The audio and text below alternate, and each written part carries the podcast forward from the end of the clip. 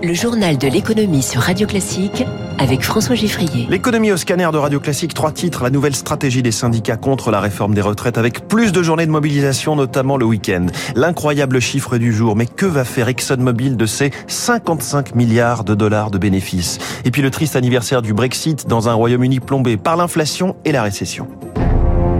Radio Classique. Quel que soit le chiffre que vous preniez, celui du ministère de l'Intérieur, 1 300 000, ou celui de la CGT, plus du double, impossible de nier que les cortèges de manifestants ont grossi par rapport à la première journée de mobilisation. Point notable, très peu d'incidents violents. Les syndicats se sont donc poussés des ailes et appellent à deux journées anti-réforme des retraites, 7 et 11 février, mardi et samedi la semaine prochaine. Manière d'élargir encore le mouvement, explique-t-il à Zoé Pallier. Deux dates rapprochées pour montrer qu'on monte en puissance, résume un syndicaliste.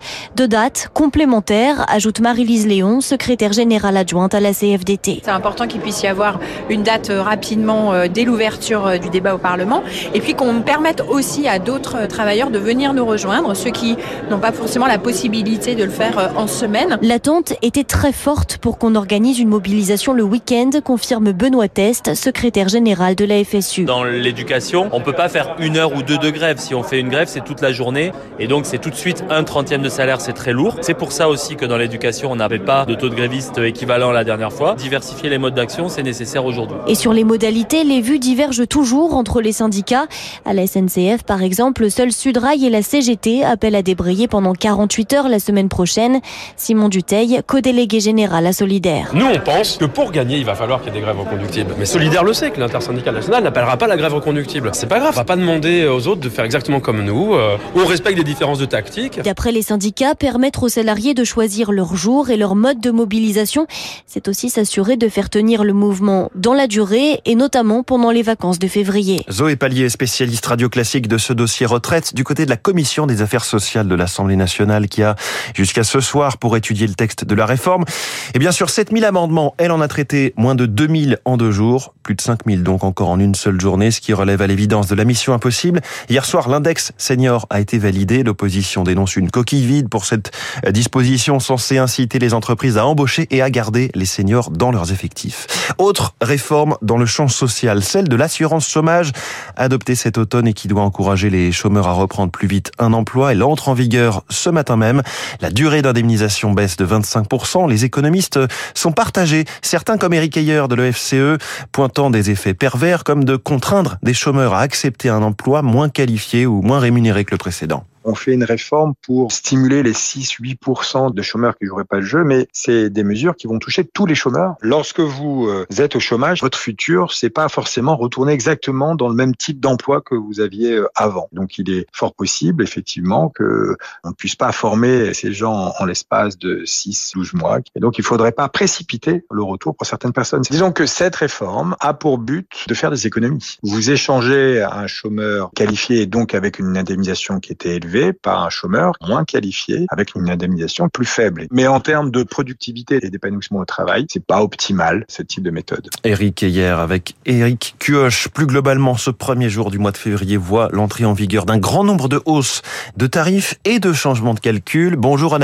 Bonjour François. Vous avez recensé pour nous les nouveautés les plus marquantes. Parmi les bonnes nouvelles d'abord, le livret a revalorisé à 3% conformément à l'annonce de Bruno Le Maire le mois dernier. C'est son taux le plus haut depuis 15 ans. Le livret d'épargne populaire pour les ménages les plus modestes monte également à 6,1% contre 4,6% auparavant. Autre bol d'air pour les ménages qui veulent contracter un prêt bancaire.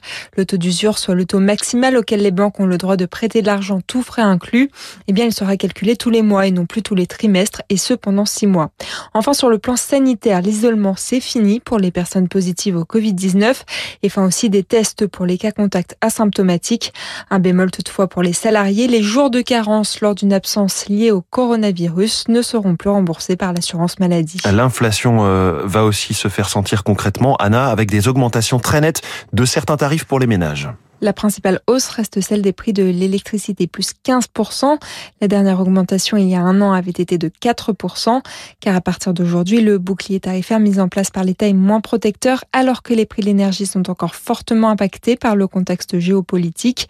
Mais les ménages font face, d'après Patrice Geoffron, professeur d'économie et directeur de l'équipe énergie-climat à l'Université Dauphine. Ce qu'on a observé tout de même au cours de ces derniers mois, c'est que, à la demande du gouvernement, et notamment pour éviter des risques de coupure d'électricité, des efforts de sobriété ont été faits. Et donc, on peut considérer qu'en étant vigilant sur les consommations électriques, pour beaucoup de ménages, il est possible de limiter euh, l'augmentation sur la facture. Mais il le précise, tous les ménages ne sont pas égaux face à ces hausses, notamment ceux vivant dans les 5 millions de passoires thermiques. Anna Huot, l'économie française résiste. Les chiffres de l'INSEE ont officialisé une croissance de 2,6% en 2022 malgré la crise énergétique et la flambée de l'inflation, mais un net ralentissement en fin d'année.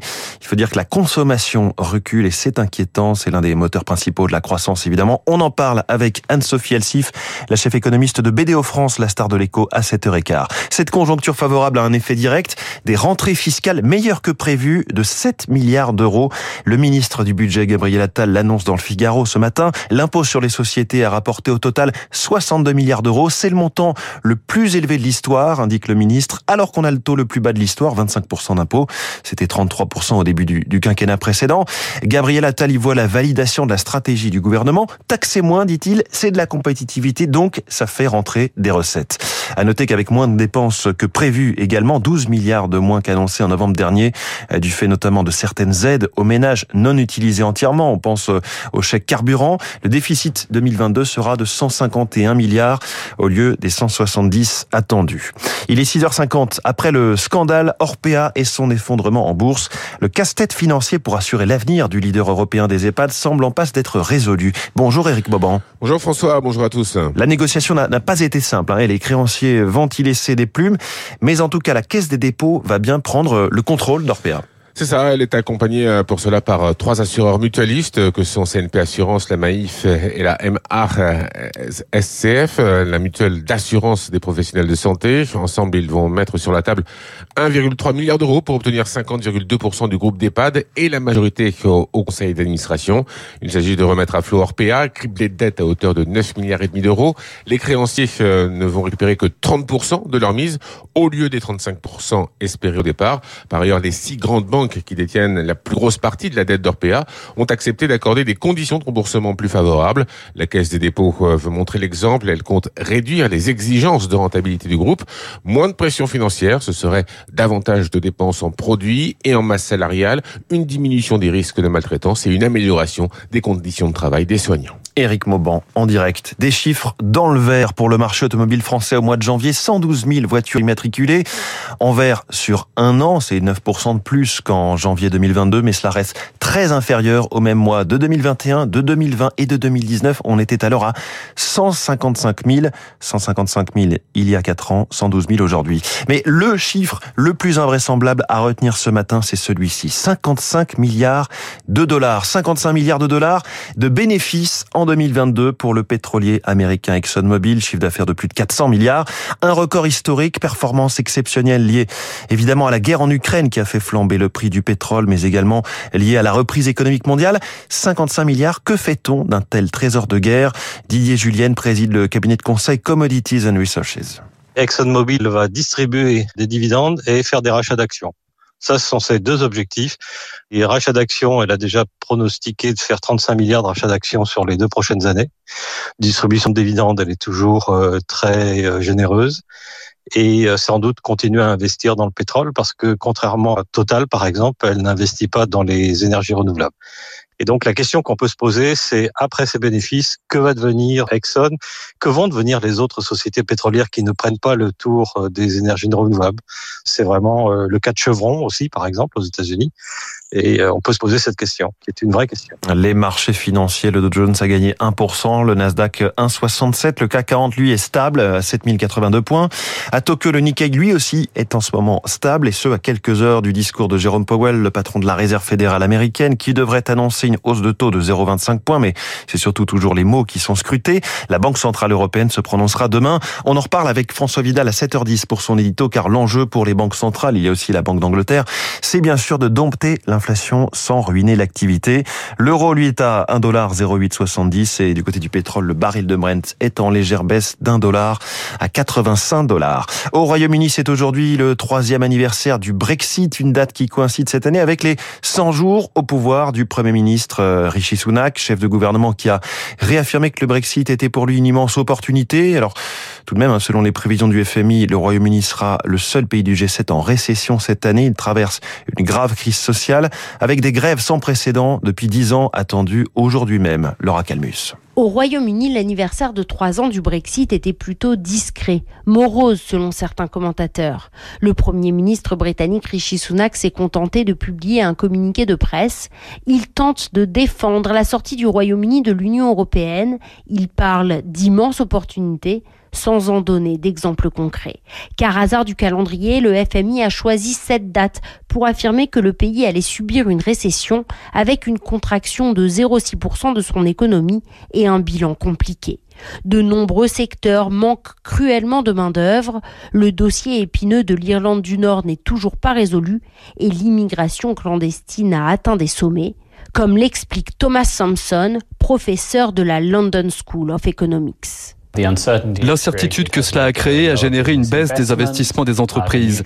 Les nouvelles barrières commerciales ont compliqué le commerce avec l'Union européenne. Résultat, l'économie britannique a connu une croissance plus lente que prévu. Donc dans l'ensemble, le Royaume-Uni est plus pauvre à cause du Brexit.